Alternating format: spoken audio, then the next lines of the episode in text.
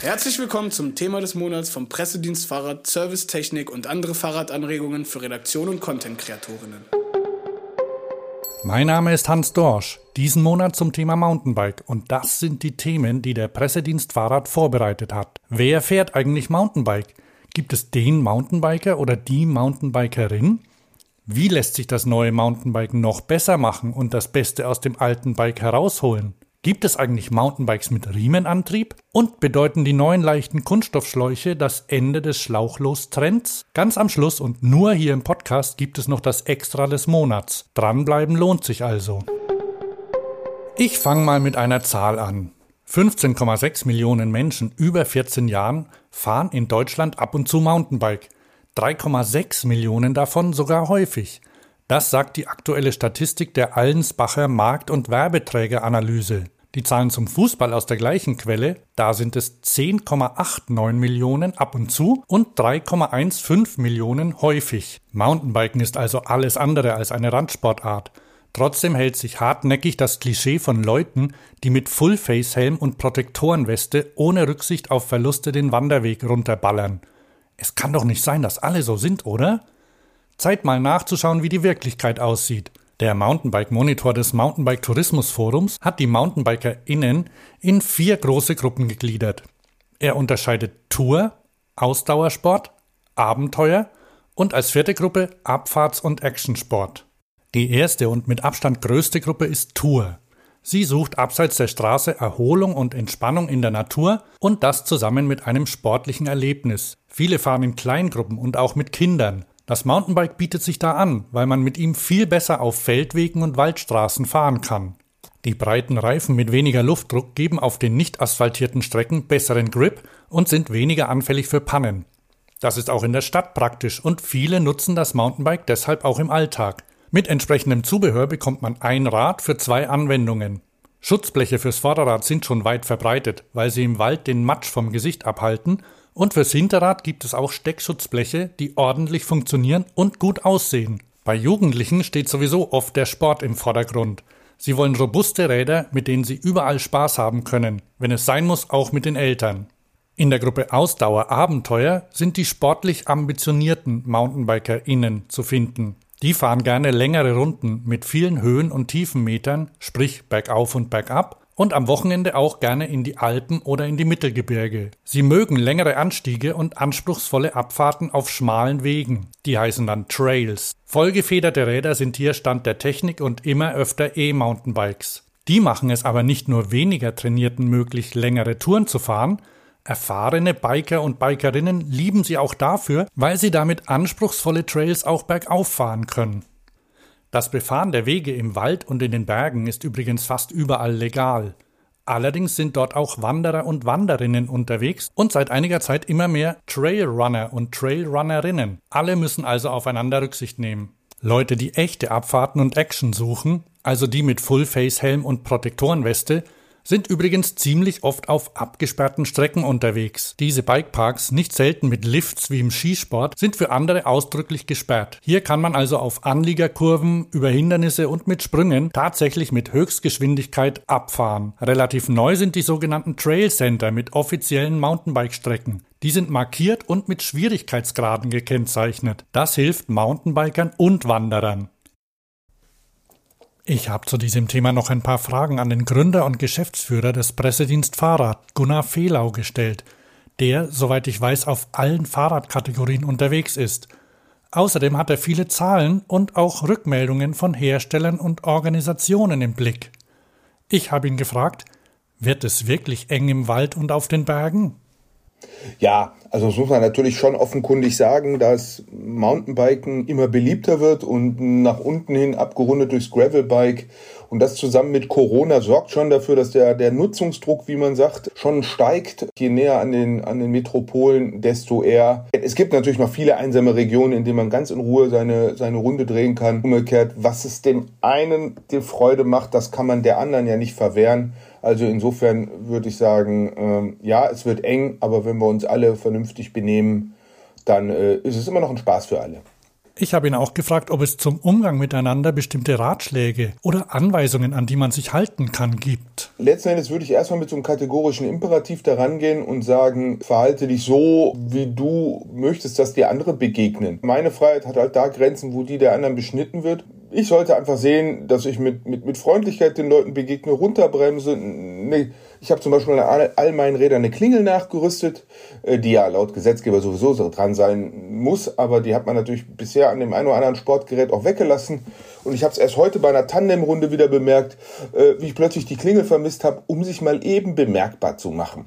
Und das Zweite ist, ich würde natürlich versuchen, antizyklisch zu sein. Man muss ja nicht um 12 Uhr mittags oder um 2 Uhr mittags, wenn alle zum Kaffee trinken, spazieren gehen, dann auch irgendwie durch den Stadtwald mit dem Mountainbike fahren. Vielleicht fährt man einfach morgens um 9 seine Runde und dann hat man die schon hinter sich, bevor die anderen Leute auch im Wald sind. In den Show Notes oder Sendungsnotizen zu dieser Folge finden Sie den Link zur Website. Dort gibt es alles, was ich angerissen habe, noch ausführlicher. Dazu Techniktipps, O-Töne und Ansprechpersonen aus der Branche.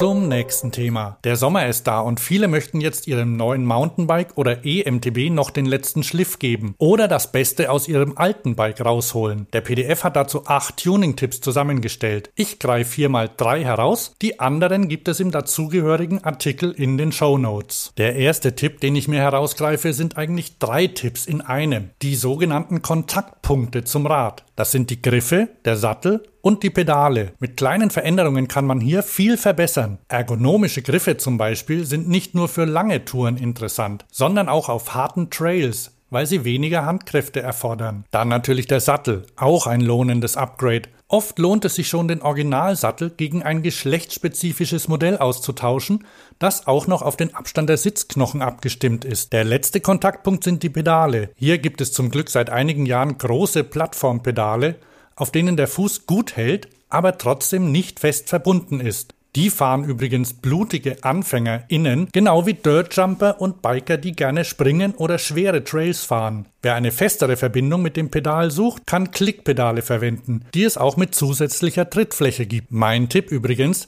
es spricht nichts dagegen, auf unterschiedlichen Rädern unterschiedliche Pedale zu fahren. Die nächste Tuning-Möglichkeit ist die Sattelstütze besser gesagt die Dropper Post oder Teleskopsattelstütze. Für mich persönlich zusammen mit den Plattformpedalen die großartigste Erfindung der Mountainbike-Geschichte. Mit ihr lässt sich auf Knopfdruck der Sattel versenken und man hat volle Bewegungsfreiheit auf dem Rad, wenn es steil bergab geht, in schwierigem Gelände oder in der Luft. Für knapp 200 Euro bekommt man schon sehr gute Modelle. Für 800 Euro gibt es auch Modelle mit Funkauslösung. Und wo wir schon beim Handling sind, ein breiterer Lenker und ein kürzerer Vorbau können das Handling eines klassischen Cross-Country-Hardtails spürbar in Richtung modernes Trailbike verschieben und ein Lenker mit ordentlich Backsweep kann auf der Langstrecke für entspanntere Hände sorgen. Wie gesagt, in den Show Notes gibt es den Link zu noch mehr Tuning-Tipps, vom Reifen bis zur Werkzeug- und Wasserversorgung.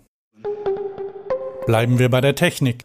Oft fließen ja Innovationen aus dem Sport in den Alltagsbereich ein. Damit erklärten jahrzehntelang die Autohersteller ihr Engagement im Rennsport. Beim Mountainbike scheint eine Entwicklung allerdings den Weg in die andere Richtung zu finden. Der Riemenantrieb. Der ist wartungsarm, schmutzresistent und hält höchste Belastungen auch mit E-Motoren aus. Dabei benötigt er so gut wie keine Pflege. Eigentlich perfekt fürs Mountainbike. Damit der Carbonriemen seine Vorteile ausspielen kann, müssen allerdings ein paar Bedingungen erfüllt sein, die bei vollgefederten Mountainbikes zur technischen Herausforderung werden können. Ich sage nur Riemenspannung und Schaltung. Mit welchen Lösungen unterschiedliche Hersteller es schaffen und für welche Art von Bike sich der Riemen lohnt, können Sie im Hintergrundartikel lesen, der in den Show Notes verlinkt ist. Auch zu diesem Thema wollte ich noch die Meinung von Gunnar Fehlau hören. Hier ist meine Frage und seine Antwort. Tom Ritchie einer der Urväter des Mountainbike hat mir mal erklärt, dass alle, die Mountainbiken auch reparieren können sollten. Er nennt sie Rider Mechanics. Mir genügt es ja zu fahren. Ist so ein Riemen oder vielleicht sogar ein internes Getriebe der Weg zum wartungsfreien Spaßgerät? Kann ich mit einem klaren Ja beantworten. Zahnriemen ist erstmal sehr, sehr wartungsarm, sehr dreckresistent, sehr schneeresistent, also rundum eigentlich sehr gut zum Mountainbike passendes, ich sag mal, Übertragungsmedium und ein Getriebe, wo alle Sachen schön in den, ich sag mal so salopp, in der Dose im geschlossenen Ölbad verpackt sind, ist auch eine super Sache. Gibt's ja jetzt auch sehr zeitgemäß äh, Kindernäh mit Steckachse, hydraulisch geschaltet, also ganz nah an dem dran, wie man das so heutzutage haben möchte. Was man natürlich sagen muss, für den maximalen Performance-Biker, der wirklich auf, auf Gewicht und maximale Effizienz guckt, äh, sind Getriebe und Zahnriemen erstmal noch nichts. Aber wenn ich die Zeit des Putzen und des Reparierens und und und mit einberechne, dann wird so ein Getriebe mit Zahnriemen in Kombination sehr schnell auch effizient. Und fürs Tourenfahren kann ich sagen, also ich fahre an mehreren Rädern genau so eine Konstellation. Also zum Beispiel mein, mein Touren-Fatbike, da habe ich Zahnriemen drauf und, äh, und Getriebenarbe und bin da auch dieses Jahr bei minus 20 Grad mit durch den Harz getuckert und das hat mir sehr gefallen.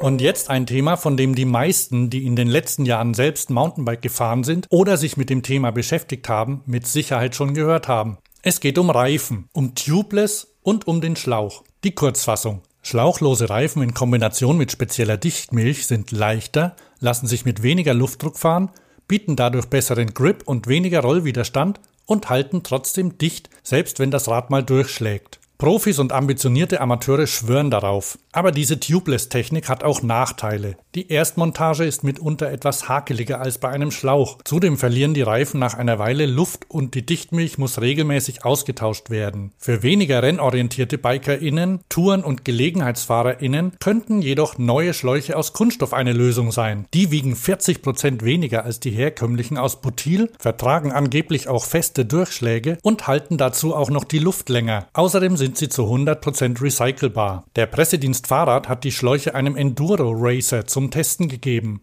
Sein kurzes Fazit, natürlich im Racer-Speak, mehr Grip, mehr, Grip, mehr Pannenschutz, mehr Pannenschutz weniger, Rollwiderstand. weniger Rollwiderstand. What's not to, What's like? not to like? Er selbst bleibt im Rennen bei Tubeless, nimmt aber den Kunststoffschlauch als leichten Ersatzschlauch mit. Für alle, die keine Rennen fahren und nicht im ganz harten Gelände unterwegs sind, ist der Schlauch seiner Meinung nach aber eine veritable Alternative. Für mich kommen die Schläuche wie gerufen. Ich habe es in mehreren Jahren nicht geschafft, ohne Probleme auf Tubeless umzusteigen. Die Geschichte meines Scheiterns könnte ich in einem eigenen Artikel erzählen. Aber statt Frust zu vertonen, hier der Hinweis auf den Werkstattartikel des PDF zum Tubeless Setup. Ich habe mir jedenfalls gleich drei Schläuche gekauft. Jetzt muss ich sie nur noch montieren. Auch zu diesem Thema gibt es mehr Infos, Bilder und Material im Artikel zum Thema und den Link dazu in den Show Notes. Und hier ist das Podcast extra für diesen Monat. Wenn alles gut geht, findet im Juni das erste Rennen zum Downhill-Weltcup in Leogang statt. Für mich ein Grund an den legendären Run von Aaron Gwynn beim Downhill-Finale 2015 genau dort zu erinnern. Dem ist nämlich gleich beim Start die Kette gerissen, sodass er auf der ganzen Fahrt nicht treten konnte. Am Ende gewann er mit fast einer halben Sekunde Vorsprung. Zugegeben, eine Downhill-Strecke ist schon sehr speziell und Gwyn ein Ausnahmetalent. Dennoch zeigt es uns, dass Pedalieren das eine und Nicht-Bremsen das andere ist. Es gibt viele Möglichkeiten, Tempo aufzubauen. Das Video gibt's zum Glück bei YouTube. Den Link dazu ganz unten in den Show Notes.